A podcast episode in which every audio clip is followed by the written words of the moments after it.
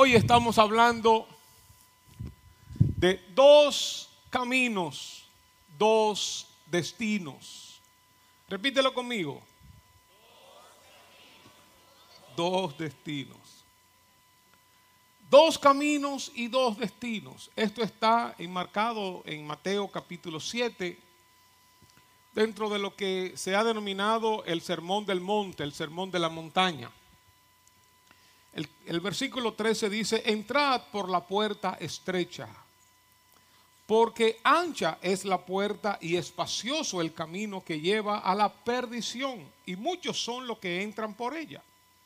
Porque estrecha es la puerta y angosto el camino que lleva a la vida, y pocos son los que la hallan. Mateo 7, 13 y versículo 14. Más adelante vamos a volver acerca de este texto. Pero en el pasaje paralelo, ustedes saben que los evangelios y a veces algunos libros de la Biblia narran una misma historia desde diferentes perspectivas, desde diferentes vertientes que nos enriquecen. El pasaje paralelo en Lucas capítulo 13 lo enmarca dentro de una pregunta que alguien le hizo a Jesús en el versículo 22. Lucas 13, 22. Dice que pasaba Jesús por ciudades y aldeas enseñando y encaminándose a Jerusalén y alguien le dijo, Señor, ¿son pocos los que se salvan? ¿Qué pregunta, eh? ¿Qué habrá motivado esta pregunta? Habría que leer quizás todo el contexto para ver qué motivó a una persona a hacer este tipo de preguntas. ¿Son pocos? ¿Es un número pequeño? Los que se salvan? ¿Es un número pequeño el que va al cielo? Y Jesús les respondió en Lucas 13:24, esforzaos, esforzaos, otra versión dice porfiad, como luchad, pelead, combatid, esforzaos a entrar por la puerta angosta, es decir, la puerta estrecha, esforzaos. Porque os digo que muchos, ¿cuántos? Muchos procurarán entrar y no podrán. Esa fue la respuesta de Jesús. Esfuércense, peleen, una palabra que se relaciona con agonía, con una competencia, con una lucha. Pongan todo de su parte, todo su esfuerzo, trabajen arduamente para encontrar, para entrar por la puerta correcta. Agonicen, no se conformen con entrar a la primera puerta que se le presenten. Asegúrese de que esa es la puerta correcta. Procurad, esforzaos, peleen para entrar por la puerta estrecha, la puerta correcta.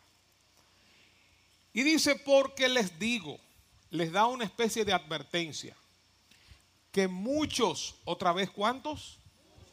Muchos procurarán entrar y no podrán. Cuando aquí dice procurarán, quiere decir van a buscar, van a tratar de conseguir algo que uno desea. Yo digo, ven acá.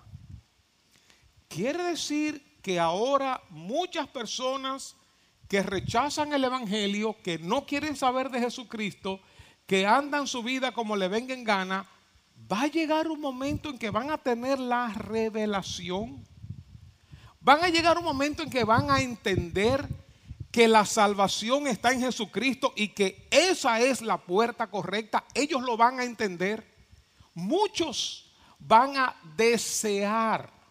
Va a llegar un momento de entendimiento procurarán entrar, y no algunos, sino muchos que van a desear arrepentirse de sus pecados, van a desear conocer a Jesús en un buen dominicano, van a desear un chance.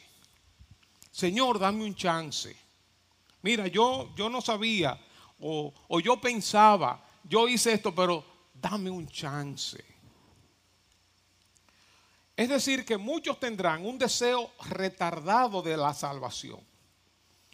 Y yo diría que prácticamente todos o una gran mayoría llegaremos al convencimiento de la salvación tarde o, tarde o temprano. Bueno, yo no diría la gran mayoría, yo creo que todos, porque va a llegar un momento en que toda lengua se doblará, toda rodilla se doblará y toda lengua confesará que Jesucristo es el Señor para gloria de Dios Padre. Sea en un estado de condenación o en un, o en un estado de salvación, va a llegar un momento en que toda lengua va a confesar, va a reconocer a Jesús. Lo va a hacer desde un estado de perdición o desde un estado de salvación. Pero al fin y al cabo todo el mundo se dará cuenta que Cristo es el único camino, la única verdad y la única vida y que no hay otra forma de llegar al Padre sino a través de Él. Es decir, que muchos procurarán entrar, muchos tendrán la luz, muchos sabrán esta es la puerta correcta. Tendrán el entendimiento para tomar la decisión correcta, pero no podrán. Esforzaos a entrar por la puerta angosta porque os digo que muchos procurarán entrar y no podrán. El tiempo de hacerlo habrá pasado.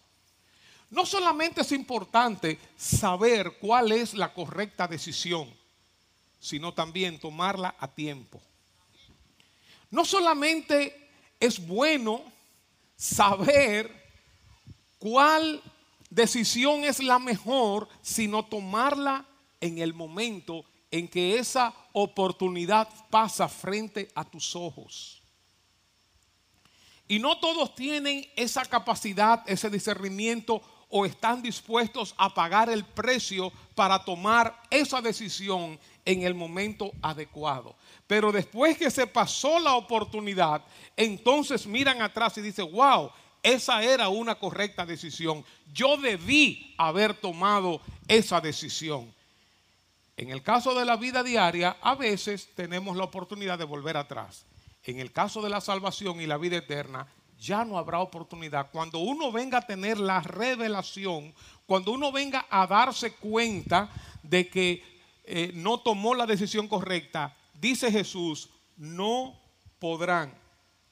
Es decir, que muchos todos se darán cuenta de su error. Un día todo el mundo se va a dar cuenta de su error. Toda la gente que tú ves altiva, que habla mal de Dios, que habla mal de Jesucristo, eh, eh, y todos los liberales y los proabortos y, y, los que promueven agenda LGTB, los que promueven corrupción, los que hacen mal, los que hacen mentira, los que viven en adulterio, los que andan en fornicación, todas esas personas llegará un día en que se darán cuenta de su error. Llegará un día de luz llegará un día de entendimiento, pero no podrán volver atrás. No podrán cambiar la decisión que han tomado mientras estuvieron en esta tierra. Cuando rechazaron a Cristo, rechazaron la salvación que Dios les ofrece, rechazaron el perdón de sus pecados y querrán con todas sus fuerzas ser admitidos en el reino de Dios, pero no podrán. Ya será muy tarde. Por eso hemos dicho en otras ocasiones que esta vida no es un ensayo. Esta vida no es cuando se está haciendo como cuando se está haciendo una, una obra, un drama. O, como cuando estamos ensayando, estamos ensayando, tú pusiste un huevo, eh, te equivocaste aquí con el piano, con un acorde, con, eh, con un ritmo de la batería. Espérate, para, para, para, ven, vamos otra vez, que todavía no tenemos el culto, todavía no tenemos eh, la actividad. Eh, eh, esto es un ensayo. En el ensayo podemos dar marcha atrás. La vida no es un ensayo, hermanos. La vida pasó y cuando pasa ya estaremos en la eternidad y no hay marcha atrás. Ahora es el tiempo de tomar las decisiones, las decisiones eternas. Y lo que salió mal, después que ya pasemos esta vida, lo que salió mal, ya no hay forma de, arreglar, de arreglarlo. Ahora es el momento de arrepentirse, ahora es el momento de buscar a Dios, después será demasiado tarde. Incluso para algunos de los que estamos aquí o de los que me están escuchando, de los que me están viendo por las diferentes redes, quizás hoy es tu último día.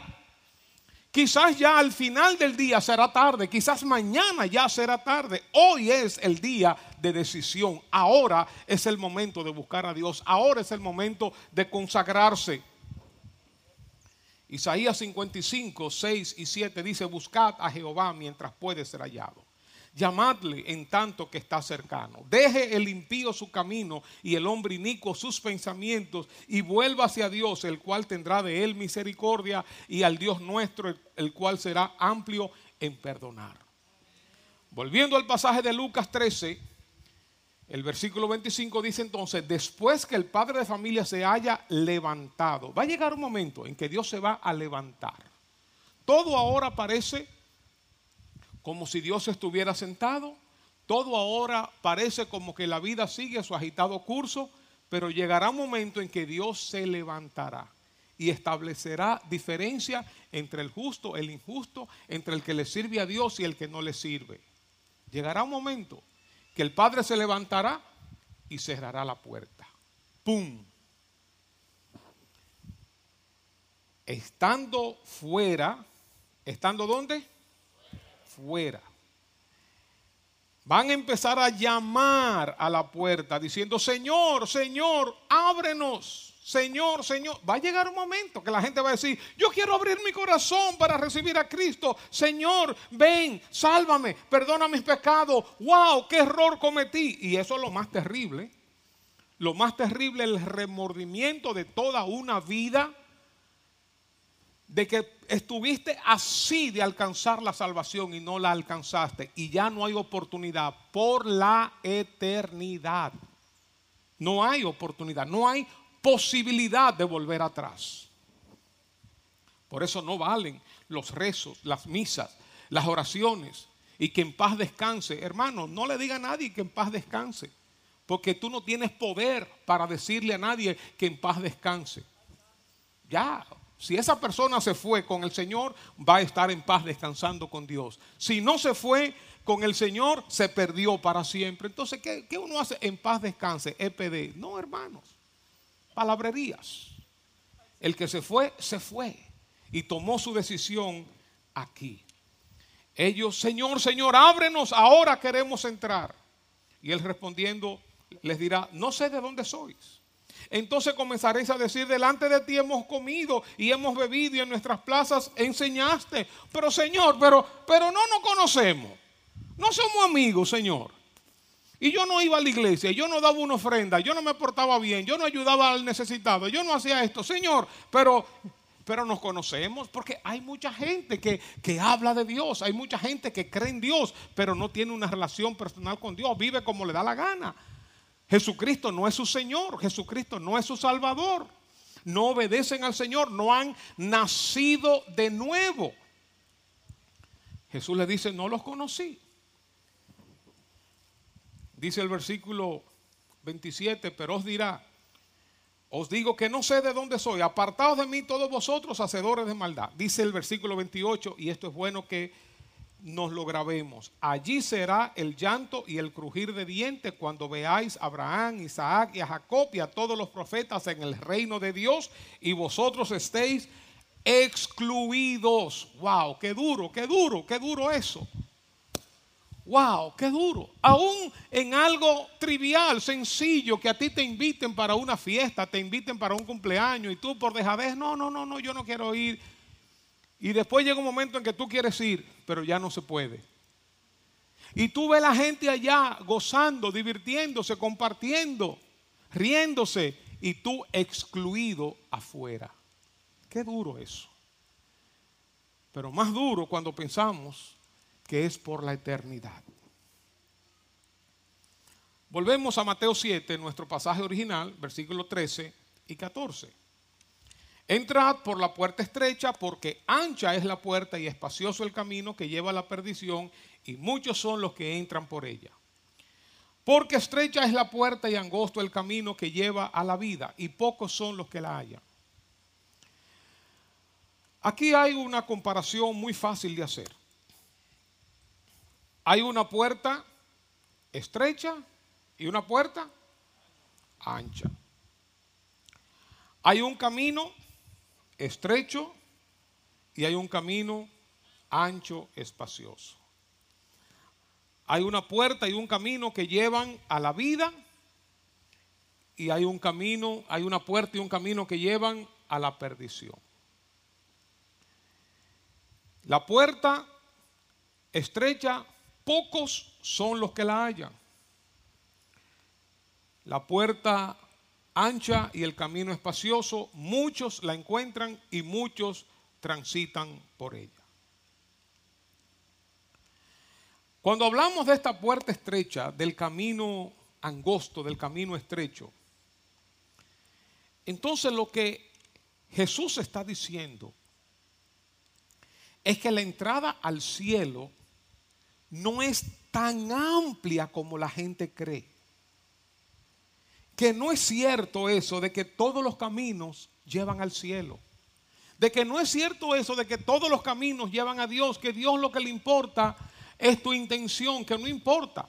Es como si uno dijera, mira, todos los caminos llevan a la romana. No importa tu intención, no importa si tú coges la carretera Duarte, camino al Cibao, lo que importa es tu intención. Si tú quieres llegar a la romana y tú coges el camino de Puerto Plata, olvídate que tú vas a llegar a la romana. E, es una tontería decir eso. La intención y la buena intención no son suficientes. Es importante la buena intención, pero es importante tomar la decisión y el camino correcto. Y mucha gente dice, no, donde quiera se busca Dios. Todas las religiones son buenas. Tú tienes tu religión, yo tengo la mía. Yo no le hago mal a nadie, etcétera, etcétera, etcétera. Miren, hermanos, si hay algo que ofende, es el absolutismo del Evangelio.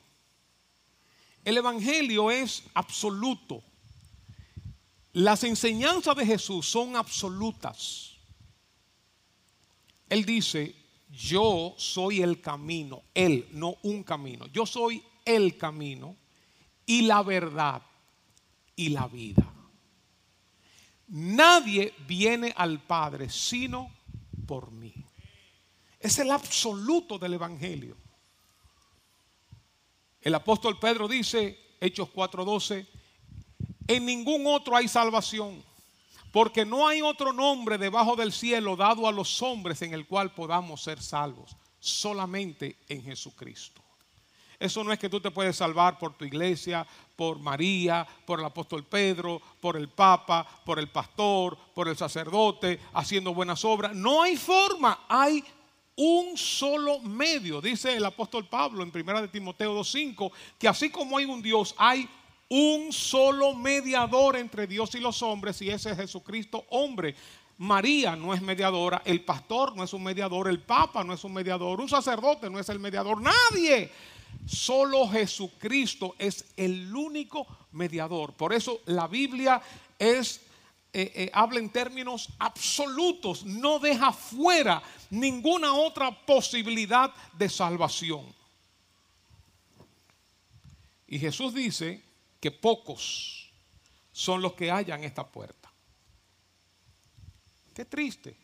Pocos hallan esta puerta. Pudiéramos hablar en otro mensaje por qué la gente no encuentra esta puerta. Porque hay muchas razones. Eh, eh, la vanagloria de la vida, los afanes de la vida, eh, la mentalidad orgullosa, el, creerse justo delante de Dios, el creerse bueno, creerse... Hay tantas razones, pero pocos hayan esta sencillez de esta puerta estrecha, de esta puerta eh, que no es lujosa, no es una puerta fácil. Pocos son los que hallan esta puerta, pocos son los que llegan a la vida. Jesús dijo, no teman manada pequeña. A vuestro Padre les ha parecido bien, bien darles a ustedes el reino, hermanos los cristianos. Somos obviamente un puñito dentro de la gran sociedad. Gloria a Dios que el cristianismo está creciendo y está permeando en muchos lugares, pero al fin y al cabo, comparado con los millones y billones de personas en el mundo, los cristianos somos una minoría y de toda la humanidad, de generación por generación, pocos somos los que entraremos al reino de Dios. Mi pregunta, ¿estás tú dentro de esos pocos?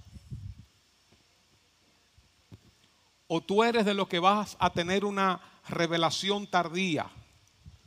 Señor, ábrenos, ábrenos, ahora entiendo. Pocos son los que andan por el camino estrecho, el camino angosto, por la puerta estrecha. Pocos son los que se salvan. Este reino, este camino, esta puerta no es popular, no es aplaudida por la gente, no es el camino de grandes multitudes. Incluso en los tiempos de, mi suegro, don Clever, él me enseñó un corito. En aquel tiempo eran menos todavía los cristianos. Somos un pequeño pueblo, yo ni me lo sé, muy feliz. Somos un pequeño pueblo muy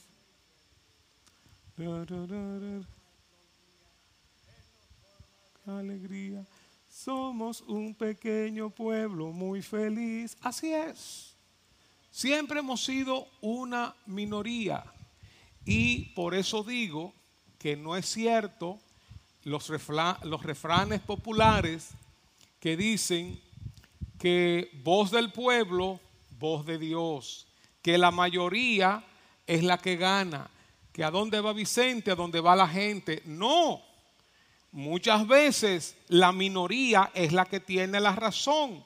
Muchas veces la minoría son los que somos los que estamos en el camino correcto. Muchas veces las minorías somos los que tenemos que pagar el precio. La minoría somos los que nadamos contra la corriente. Muchas veces este camino es un camino solitario, donde pocos estarán de acuerdo contigo, con tu conducta, con tus valores, con tu línea de pensamiento, con tus acciones. En este camino tú tienes un compromiso con Jesús y no solo asistes a una iglesia o a un grupo religioso. En este camino no hacemos lo que queremos, lo que nos venga en gana, sino lo que Dios quiere. Estamos en un camino estrecho, probablemente un camino medio incómodo, un camino difícil. Nuestra voluntad está sometida a la voluntad de Dios. Vivimos para Él.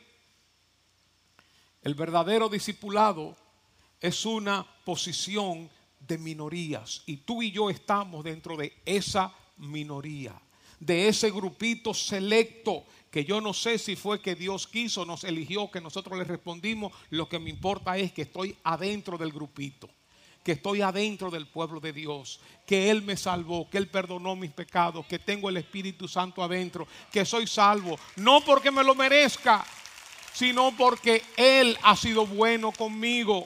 Él tuvo misericordia de mí y que voy a pasar la eternidad con Él por su gracia y por su misericordia. Esto es un asunto de vida o muerte. El camino angosto probablemente se refiere a las demandas del discipulado, lo difícil que es. No estamos solos, Dios está con nosotros, Él es quien nos transforma, Él es quien nos ayuda. Pero tenemos un compromiso personal con Jesús, una renuncia a nosotros mismos, muchas veces persecución, burlas, rechazo, tentaciones y aún la muerte siguiendo las huellas de Jesús. Por eso Lucas dice, esfuércense hagan todo su esfuerzo, tómenlo muy en serio, asegúrense. Y en Mateo dice, entrad, entren. Entrad por la puerta estrecha, caminen el camino angosto. Por eso la vida cristiana es para valientes. Esto no es para cobardes. La vida cristiana no es para pusilánimes, no es para gente eh, que están esperando que le caigan las cosas del cielo. No es mucho más difícil, mucho más difícil hacer lo correcto que hacer lo incorrecto, como vamos a ver ahora en la puerta ancha. La puerta ancha es de fácil entrada, eso está amplísimo, se encuentra fácilmente, se abre fácilmente. Muchos, dice ahí, son los que entran por ella. Es un camino con muchos acompañantes, una vía amplísima, mucha gente, la mayoría va por ahí. Y por eso muchos dirán, pero señores, tanta gente no puede estar equivocada. Mira cuánta gente hay en este camino y qué chin de gente hay en el otro camino. Somos la mayoría, tenemos la razón. Es un camino espacioso, ancho, no hay estrechez, no hay molestia, no hay incomodidades, no hay limitaciones, no hay presiones, no estamos pegados el uno con el otro, no estamos apretujados. Es una puerta y un camino popular. Todo el mundo, desde el gobierno hasta, hasta el más humilde buhonero, todo el mundo está en este camino se entra con mucha facilidad, sin ningún tipo de restricción. No hay un precio a pagar. Tú haces lo que tú quieras, cuando tú quieras, en la manera en que tú quieras. Todo es permitido. Si tú quieres mentir, miente. Si quieres adulterar, adultera. Y tú eres una persona noble, una persona digna, una persona reconocida. No importa que tú engañes, no importa. Eh, eh, tú vas a la iglesia un día, cuando quieras, si no, no vas. Obedece cuando quieras, cuando no quiere obedecer, no obedeces. No hay valores, no hay parámetros, ni éticos ni morales es la puerta ancha, es el camino ancho. Ay, pero qué bueno es ser cristiano así. Mira, yo no ando con ese fanatismo con que tú andas sirviendo a Dios y agradando a Dios. Ay, no, no, no, no, no, no. Yo, ¿verdad? Yo me tomo mi trago, yo me fumo mi cigarrillo, tengo mi, ¿verdad? Que tengo mi amante por aquí, tengo esto por aquí. Qué bueno es así, ¿verdad? El camino ancho. Todo es permitido, no hay ningún tipo de restricción, no hay compromisos. Todos lo aprueban, todos están de acuerdo contigo. Se, navega con viento a favor, río abajo, no contra la corriente como el cristiano.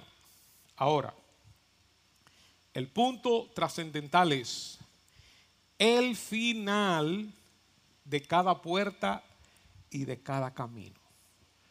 ¿A dónde nos conduce una puerta y a dónde nos conduce la otra? A dónde nos lleva un camino y a dónde nos lleva el otro camino. La puerta estrecha y el camino angosto nos llevan a la vida. Esa es la gran ventaja. Hay incomodidades, hay estrecheces, claro que sí. Hay dificultades, somos pocos, hay presiones, nadamos contra la corriente, pero el final es la vida. El final es la gloria de Dios. El final es la presencia de Dios. El final es vivir con Dios por toda la eternidad en su paz, en su gozo, en su perfecto amor, en su perfecta armonía, en unidad, en deleite un deleite incomparable y eterno, sin tentaciones, sin pruebas, sin necesidades, en una absoluta justicia. Vamos a vivir con Dios por toda la eternidad. Después que entremos por esa puerta estrecha, que caminemos por ese camino angosto, vamos a encontrarnos con la majestuosidad de Dios. Veremos a Dios cara a cara y vamos a disfrutar de su presencia por la eternidad. Y podemos mirar atrás y decir, valió la pena sufrir por ti. Valió la pena hacer tu voluntad. Valió la pena agradarte. Valió la pena pagar un precio. Valió la pena. Por eso el que pierda su vida la salvará. Sin embargo, la puerta ancha y el camino ancho, que la gran mayoría anda por este camino, entra por esta puerta, dice que esta puerta lleva, este camino lleva a la destrucción. Su fin es la perdición. Esta puerta ancha y el camino espacioso nos lleva a la quiebra.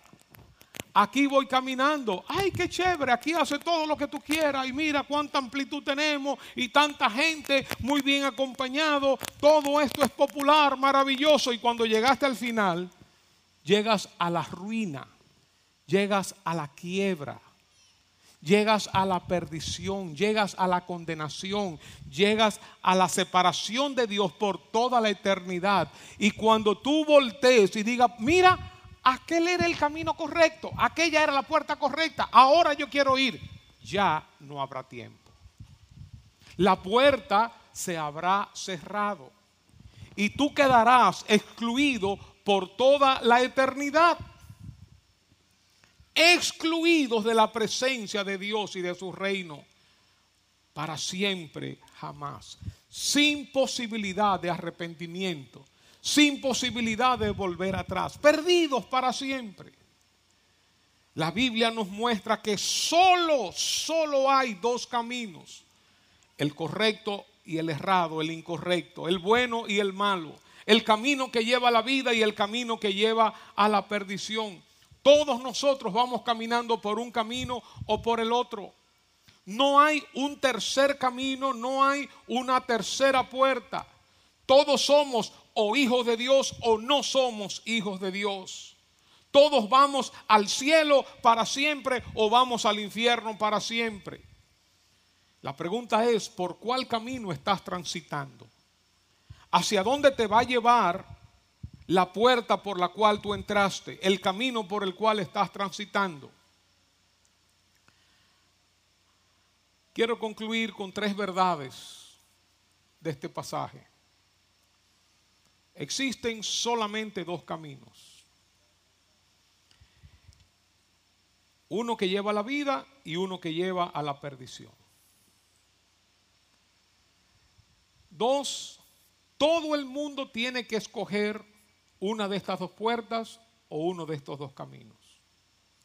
Si a este punto tú no has escogido a Cristo, obviamente ya escogiste la puerta ancha y el camino ancho. Obviamente estás en el otro camino. O estamos adentro o estamos afuera. O eres salvo o estás perdido. No existe un término medio.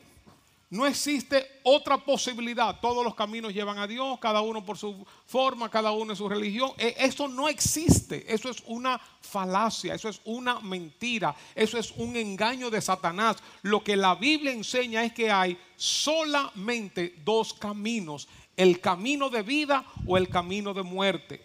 El camino de la gloria o el camino de la separación y de la quiebra. Hay dos caminos no, no estamos como, como medio salvos. No estoy como medio adentro o, eh, o estoy como medio afuera. O estás adentro o estás afuera. Esto no es como cuando uno va al cine o uno está viendo una película en su casa y uno está como con otras ocupaciones, está viendo la película pero, pero está atendiendo otras cosas a veces como la gente hacen, hacen los Zoom de ahora, ¿verdad? Que ponen una foto y se van a fregar, se van a hacer muchísimas cosas y ponen la foto ahí, están como entre los dos, ¿verdad? Y uno dice, ¿tú viste la película? Y dice, bueno, yo como que medio la vi, ¿verdad? Como que medio, como, sí, porque cogió alguna cosa. ¿Tú tuviste la reunión de Sí, sí, yo como que medio tuve ahí, medio. Hay cosas que es como en medio, ¿verdad? Como medio más o menos, ¿verdad? Fulanito es como medio loco. No es que loco, pero tampoco acuerdo, es como ahí. Pero en la salvación no existe eso. En la salvación no existe un medio salvo, un medio perdido. No existe. O somos salvos o estamos perdidos. ¿Eres tú salvo o estás perdido? ¿Entraste por la puerta, por la única puerta de salvación que es Cristo? No hay una parte neutra. Muchas veces cuando yo le predico a la gente, eh, algunos eh, dicen, bueno, yo estoy ahí como entre los dos. Yo digo, si, si, si hoy fuera tu último día de vida, ¿a dónde tú vas? ¿Dónde tú piensas que pasa la eternidad? Bueno, ahí como, como, como, si, como si hubiera un lugar que antes se hablaba de purgatorio, ya hasta la misma Iglesia Católica descartó esa doctrina o ese dogma, como si hubiera un lugar como intermedio. Hermano, no existe lugar neutro, no existe lugar intermedio.